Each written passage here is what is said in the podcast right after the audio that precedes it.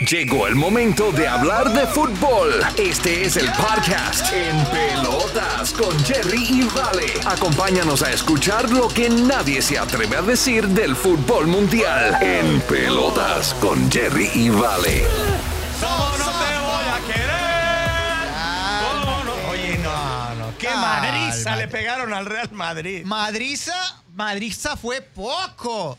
Qué barbaridad, oigan. Parecía venganza eso, ¿no? Parecía como No. le, le pegaron así con. Le, le pegaron con, con rabia, con coraje, con desprecio. Yo estaba viendo, mire, yo quiero hacer público ¿verdad? Hazlo público. que siempre he sido fanático del Real Madrid. Bueno, lo somos. el, lo el- el somos. día de ayer le hablaba yo, por, le, man- le mandé mensajes de texto sí, al los voy Vale. a publicar. Este, esto está fuera del podcast.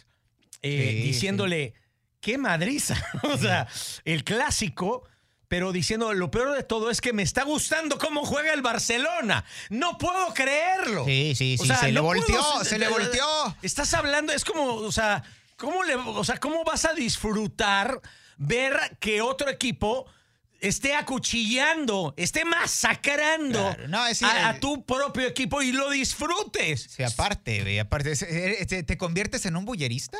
Sí, Yo sí, creo que sí, sí. es eso. Yo creo que sí. Ver cómo se, se tiran a tu equipo. Sí, sí, sí. Y que, y- y que aparte lo disfrutes. No. Oye, no, de verdad, qué, barbaridad, qué terrible. Ya salió Ancelotti a decir y a Que agarrar fue su la culpa. Fue su culpa, Eh, por mi el- culpa y por mi grande culpa. Pero arranquemos con, digo, porque tú eres, o sea, tú eres un fanático de- Del de fútbol. siempre del fútbol, pero Del aparte fútbol. siempre te ha gustado mucho desde que jugaba. Yo recuerdo que platicábamos mucho de fútbol. Eh, Xavi como el cerebro del Barcelona en aquel Xavi, entonces, ¿no? claro.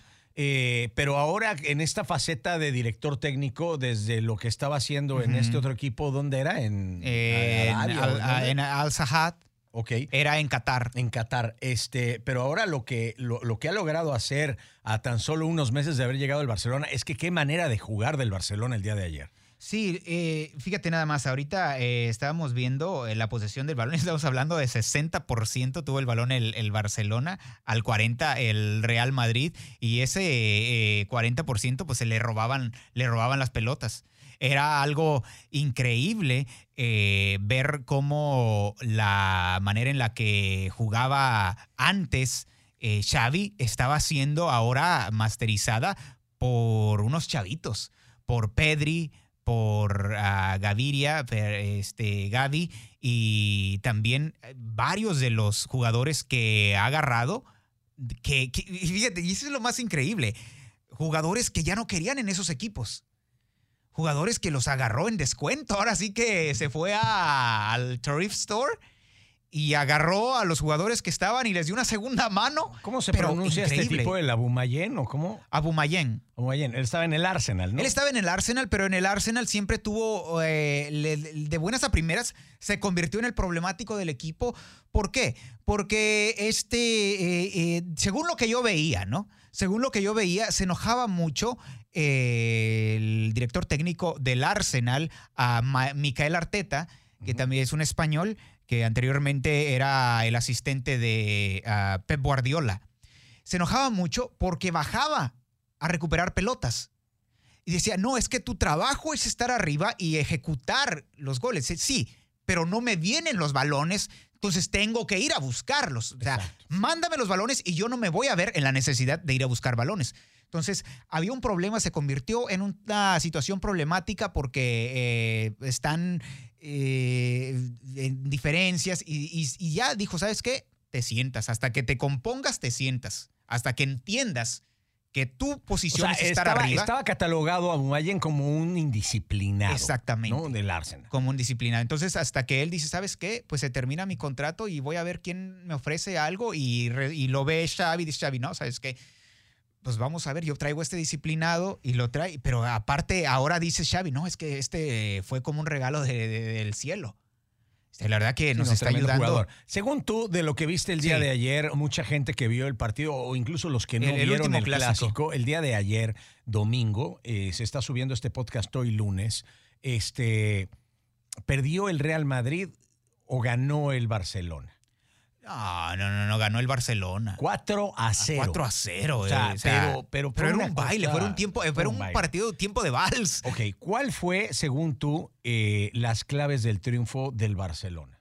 Jugar en cuadros, jugar en cuadros, eh, que es muy, es muy de lo que hace Xavi. Es decir, agarras cuatro personas, agarran el, el tiki-taka, tiki-taka, se la pasan entre ellos.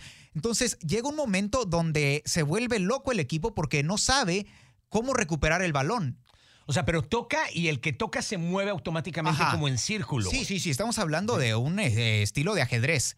Se mueve en círculos. Entonces llega un momento donde están tan locos de buscar balones que dejan, tiene- son obligados a dejar a un, a, un jugador libre y en un campo libre. En eso llega el balonazo, que lo vimos con Abumayén en el último gol que anotó, se descuelga, le pasan el balón, el tipo lo agarra y es él, en, él solo en contra del arquero.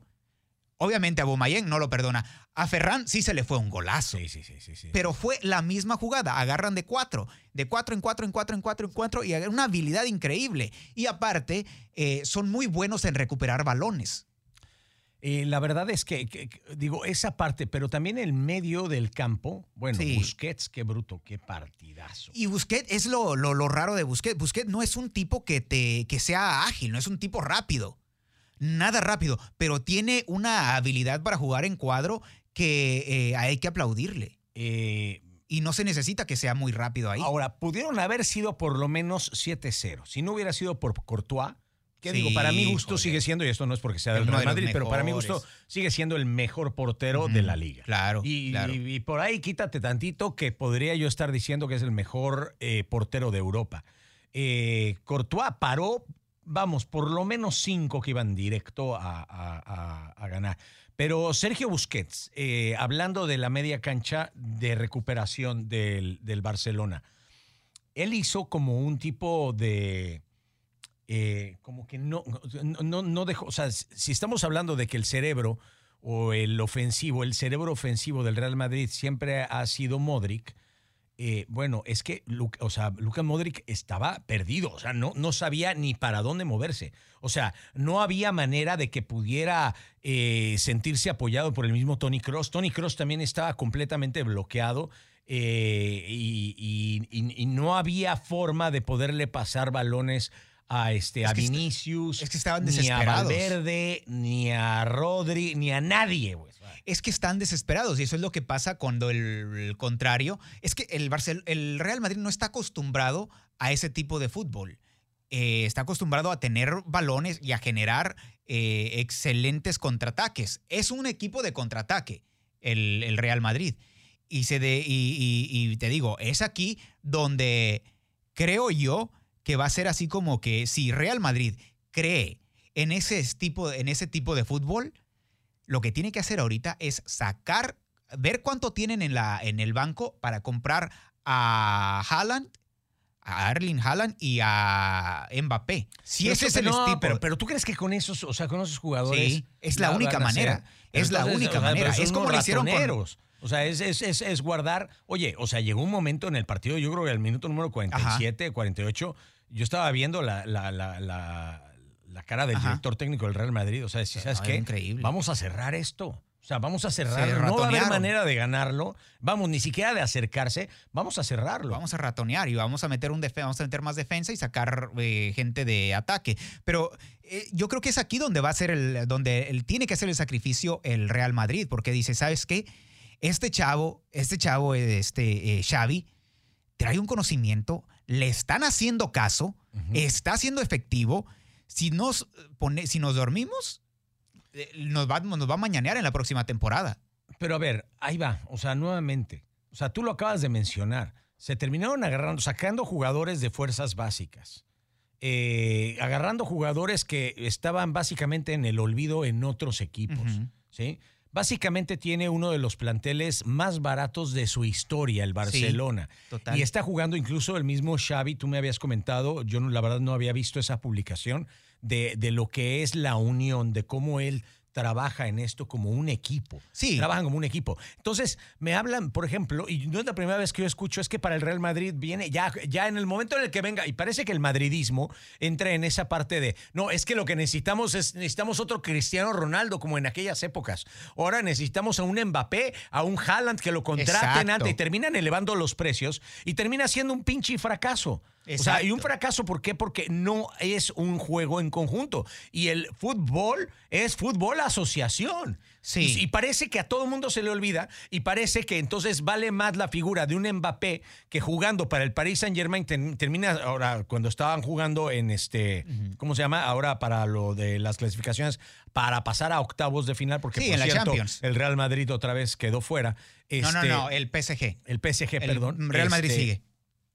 Y, y- y- y- y queda, o sea, ovacionado por el mismo este, madridismo, el jugador que era del equipo pasado como para... Ya ven con nosotros. Parece que es así como que casi casi le están rogando para que ya llegue. O sea, Mbappé va a ser la solución para el Real Madrid. Y no me lo tomen a mal. El Real Madrid va con una muy buena racha en la liga. Pero cuando se enfrenta el día de ayer a un equipo como el Barcelona, el Barcelona lo agarró hace tres meses, el Xavi cuatro meses. Y lo agarró Sí, de media tabla lo- para abajo. Exactamente. Y ahorita está a punto de ser el número dos. Exacto. ¿Qué hubiera pasado si Xavi hubiera agarrado el Barcelona al principio de la temporada? Wow. No, o sea, el Real Madrid ahorita estaría en tercero o en cuarto lugar. Sí, definitivamente. Definitivamente, así es como se veían las cosas. Pero es el, eh, pero si te pones a ver, es que eso es lo que deben ahorita. eh, Yo creo que esto, eh, este tipo de fútbol que está promoviendo Xavi, va a terminar mandando los precios de los jugadores hacia abajo. ¿Por qué? Porque si nos ponemos a analizar la situación, ¿quién ha ganado un mundial? ¿Lo ha ganado Ronaldo? ¿Lo ha ganado Messi? Son estrellas lo ha ganado el mundial que ganó el, el- ah, que, que ganó España, lo ganó con puro eh, jugador de bajo de 70 millones de dólares.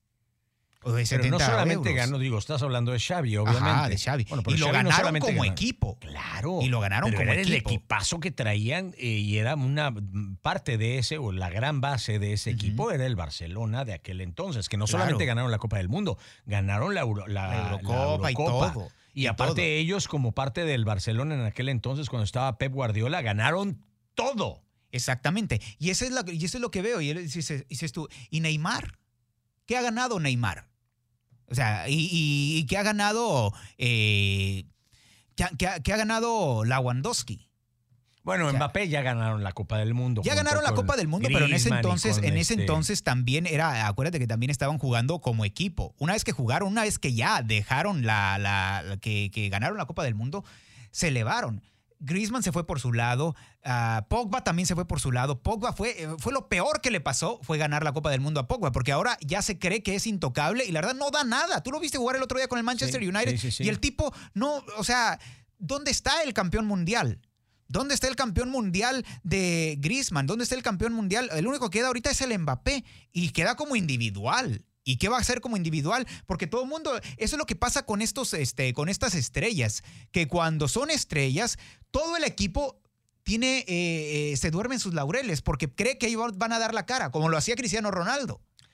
¿Te gustó cómo jugó De Jong el día de ayer? No, él no me gusta para nada. No me gusta para nada. No sé si es el español, no sé si no se entiende. No me gusta para. Y si, si fuera Xavi, yo creo que ahí sería una de las cosas que yo cambiaría. Me retiraría a De Jong, lo vendería ya, ahorita, que es joven y a muy buen precio. Traería a Delight. Delight va más por lo. Es un gran defensa y tiene liderazgo. Entonces, él me gustaría para, para, el, para, el, para, el, este, para el Barcelona. Me gusta lo que hace en la Juventus y me gusta lo que me gustó, me encantó lo que hizo en el Ajax y yo creo que ese vendría más para acá, para, para el Barcelona. Tiene, cumple más con los requisitos de un Barcelona. Eh, por otro lado, fíjate que un jugador que a pesar de que ya es de edad, a mí me gustó mucho en la defensa del Barcelona el día de ayer fue, y, lo he venido viendo jugar, yo creo que le está sacando lo mejor de, lo mejor, lo veo jugando mejor que nunca. Estoy hablando de Jordi Alba. Sí, pues Jordi Alba nunca había tenido tanta, tanto foco porque había demasiada gente antes en- en el, en, el, este, en la media cancha y buena. Mira. Y ahora que le están dando eso, eh, está sacando las uñas y está dando bien, ¿eh? Eh, es que eso es lo que me llama la atención. Cuando Torres, eh, Abumayén y Dembélé están como, como, o sea, Los busca. centrados, los usa hasta el frente del campo. Sí. Pedri, que se encuentra más como un medio ofensivo de izquierda, se mete, se mete al centro del Ajá. campo, le abre la puerta a Jordi Alba para que corra Exacto. toda la pinche banda. Y ahí va el güey. Y- nadie se la cree. regreso. Y nadie se la vez. cree. Y ahí viene de regreso. Y nadie se la cree. Nadie se la cree porque nadie espera eso de Jordi Alba. Nadie Es- espera. Es, es- es fantástico lo que está haciendo el Barcelona. O Sí. sea, es, fantástico. Es como de repente en el centro del campo se encuentra Busquets apoyando completamente a recuperar balones y a dejárselos ahí a Pedri. Ay, espérate, y cuando entra Gaby, este, que entra precisamente también por Pedri, es exactamente lo mismo. Haz de cuenta que tienes dos jugadores con las mismas características Sí, eh, que es- van a jugar ya sea juntos o separados y van a dar el mismo resultado siempre. Es como, es como este, eh, como Foden ah, en el Manchester City y el, el rojo, ¿cómo se llama? El, el, este, eh, eh, que es también ah, Kevin De Bruyne. Kevin De Bruyne. Kevin De Bruyne. Es como tener esos dos. Es es lo que trae ahorita el, el- el, Barcelona. Me gusta mucho cómo juega. Mira. Eso es el fútbol que yo quiero. Que, que aprendan los demás equipos a, a ver ese tipo de, eh, de, de partidos y que, y, que, y que nos den esa, esa maravilla de arte en la cancha. Totalmente, totalmente de acuerdo. Fíjate, ¿qué tan, qué tan impresionante fue el partido del clásico el día de ayer que yo, siendo madridista, estaba más enfocado en la escuadra del Barcelona y en disfrutar y en ver los cambios y el tipo de juegos y el tipo de estrategia que traía el Barcelona. ¿Por qué? Porque definitivamente el Real Madrid no traía absolutamente nada. O sea, no se le veía nada. Y es que no confundamos las cosas con el tener ganas o correr, porque todos corrían. Sí. Es que veías a todo mundo, o sea, desde Vinicius, obviamente Lucas Oh, Modric, pero no sabían hacia Toni dónde. Kroos, Valverde, Rodrigo, Carvajal ni se diga, bueno, Carvajal se, o sea, nada No, más se no, dejaba ir Jordi Alba, este Yo los confundía, los no, dos barbones y no, no, chaparros. No, no, Militao, o sea, pero es que todos corrían. O sea, nadie dejó de correr. O sea, no es así como que, ay, es que el Real No, Madrid se sí. dejó ganar. No, No, no, es que una cosa es correr y otra cosa es correr a lo pendejo. O sea, Sí, perdón por y la así palabra. es como pero- los estaban haciendo, y es pero- como pero- los pero- traían. y esa es exacto, la no magia. sabían, no sabían ni qué estaba pasando. Y es la magia, y es lo que hace este, este fútbol, y es lo que eh, vamos a ver a finales de la Euro, a cómo va a terminar la liga. eh, ¿Cómo va a terminar la liga? Porque todo apunta a que sí, se la va a llevar el Real Madrid, pero en segundo lugar va a quedar el Barcelona. Y la verdad, eh, hay que. hay que. Híjole, es que se merece un balón de oro, Xavi. Xavi se merecía desde antes un balón Mira, de oro, güey. A mí me llama Xavi mucho la atención. Es, es, es, es- increíble lo que está haciendo y, y yo creo que como futbolista le quedamos a deber mucho. Le Yo quedamos a deber muchos aplausos, le quedamos a deber muchos balones de oro, le quedamos a deber demasiado a Xavi como futbolista. Y hoy en día, como director técnico, que no se nos pase, güey, que no se nos pase porque es un gran... Y aparte, la sencillez. Totalmente, totalmente de acuerdo. Hay, algo importante antes de terminar el podcast que llama mucho la atención y lo acabas de mencionar. ¿Cómo va a terminar la liga? No, es que ya no se le escapa al Real Madrid. Ah, te voy a decir una cosa. Quedó tan expuesto el Real Madrid Que, que ahorita todos los demás partidos que se le vienen Van a estar traumados, sí. no, van, en- en el lo anímico Sí. van a estar. ¿Qué digo? A final de cuentas son jugadores muy profesionales que seguramente sabrán cómo levantarse de un tropiezo. Pero a lo que yo me refiero es, quedó tan expuesto la forma de jugar del Real Madrid y quedó tan en evidencia cómo juega el. Barcelona que los planteamientos defensivos ofensivos de todos los próximos eh, partidos que tenga el Real Madrid, eh, los competidores del Real Madrid le van a plantear un partido muy parecido al que le planteó el Barcelona. ¿eh? Claro. Y donde le hagan eso que le hizo el Barcelona al Real Madrid, por ahí va a empezar a dejar puntos sobre las jornadas. Y de repente que un empate. Y que de repente por ahí en una de esas, Una un- una, pérdida. una pérdida, etcétera. Y donde el Barcelona siga sumando y siga sumando, esto se va a poner color de hormiga. ya son 11 partidos sin perder. 11 partidos. O sea, y aparte lo ves al, al Xavi y, a seguir trabajando. Todavía hay mucho que mejorar y sobre todo con mucha sencillez. E, es que ese tipo, la verdad, es que ese tipo se merece demasiado. lo bien que le hace al fútbol es increíble, lo bien que le hace el fútbol. Y, todo el mundo lo ama, todo el mundo lo quiere, todo el mundo lo aplaude. ¿Viste cuando ganó el Cholo el otro día? Que le aventaban de vasos y que le aventaban. Nadie lo quiere. Nadie lo quiere al Cholo lo quiere. Simeone. Pero no, pero el Xavi se ha ganado el respeto, el cariño y, aparte se lo ha ganado a pulso. O sea, por ha sido alguien, una de las personas en la cancha eh, que más ha respetado al fútbol dentro y fuera. Eh, nuevamente, nada más eh, como última, también se me estaba olvidando que lo estamos platicando fuera. Xavi tiene un, está planeando algo, estoy seguro, sí. que es el sucesor de Messi para el Barcelona está, yo creo está armando el equipo como cuando estaba este Ronaldinho Gaucho, ¿te acuerdas que estaba jugando? Que de repente empezaban a meter a Messi que traía la playera, creo que era la número 36 o 30, creo. Una cosa así, y que de repente lo empezaban a meter y lo empezaban a soltar. Y empezaron a armar en aquel entonces un equipo pensando en un jugador con características bien específicas como las que tenía Messi. ¿Por qué Messi nunca ha funcionado, o, digo, nunca ha funcionado al gran nivel que se ha esperado? en la selección de Argentina o incluso ahora en el, en el Paris Es la tristeza, la verdad. Es porque el equipo no está armado para una ecuación de, de, de, ese nivel. Se busca un jugador con ciertas características que rodeado de las personas adecuadas terminan floreciendo toda esa capacidad tan grande que tiene. Totalmente. ¿Tú crees que exista el día de hoy ya en la Mesía alguien, algún jugador de 17, 18 años que ya le tenga puesto el ojo Xavi? Definitivamente, definitivamente. Y si no, si no lo tienen en la Mesía, están, o sea, los estos...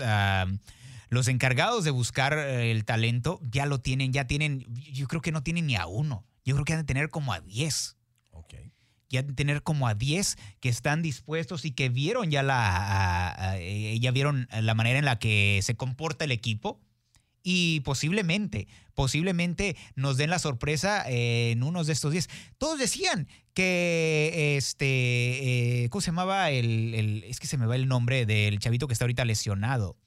Pero hay un chavito lesionado que, este, que ya ah, tenían listo para eso, pero en realidad no dio mucho digo, tiene 17 años, no dio mucho, luego les eh, doy el nombre, pero este, en realidad ya, ya la de tener, pero ¿sabes qué? Yo creo que ni siquiera la necesitaría. Bueno, es que, es que va a haber un momento la en el necesitaría, que, ni siquiera la necesitaría. Al ver a Aubameyang, Sí, claro. Al ver a estos güeyes que, que, lo que están haciendo y que estamos hablando de las goleadas, porque viene de 4 a 0. O sea, viene tirando goleadas el Barcelona. Va a llegar un momento en el que se va a necesitar un jugador que, que juegue ahí adelantito. Seguramente eh, De Jong va a salir y seguramente van a traer a alguien más. Pero bueno, a mí me gustaría estar viendo siempre, siempre, siempre a Pedri y a Gaby. Definitivamente. Este, y, y, van a necesitar, ellos dos van a necesitar un jugador como Messi, porque me recuerdan mucho a esa dupla de entre Xavi e Iniesta. Fíjate que al que yo tenía era Ansu Fati, eh, ya, se me ah, había olvidado. Ansu Fati, lo que tenía. Otro que también yo creo que debería de ir para afuera y se me hace muy triste porque fue el que dio la cara cuando estaba en su peor momento el Barcelona, es uh, Memphis Depay, Memphis Depay. Creo que también debería de salir, creo que también va a salir. Eh, su toma de decisiones, la verdad que no es de lo mejor. Y tampoco es así como que muy rápido. Luke de Young y también en la media cancha eh, Frankie de Jong también no me, no me gustan mucho, pero pues vamos a ver a quién, a, quién traerían en su, en su este lugar. Pues ya estaremos pendientes de lo que sigue pasando. Recuerda suscribirte a este podcast en pelotas para que estés siempre en contacto con nosotros. Nuestras redes sociales, mi Vale. Claro, a mí me puedes encontrar en Instagram como Vale Mega 101. Y a mí me encuentras en Instagram como Jerry Fernández. El Jerry se escribe con G. Ahí nos escuchamos en la próxima. Esto fue En Pelotas, el podcast aquí de Mega 101. Esto fue En Pelotas con Jerry y Vale. Recuerda suscribirte para que no te pierdas ningún episodio.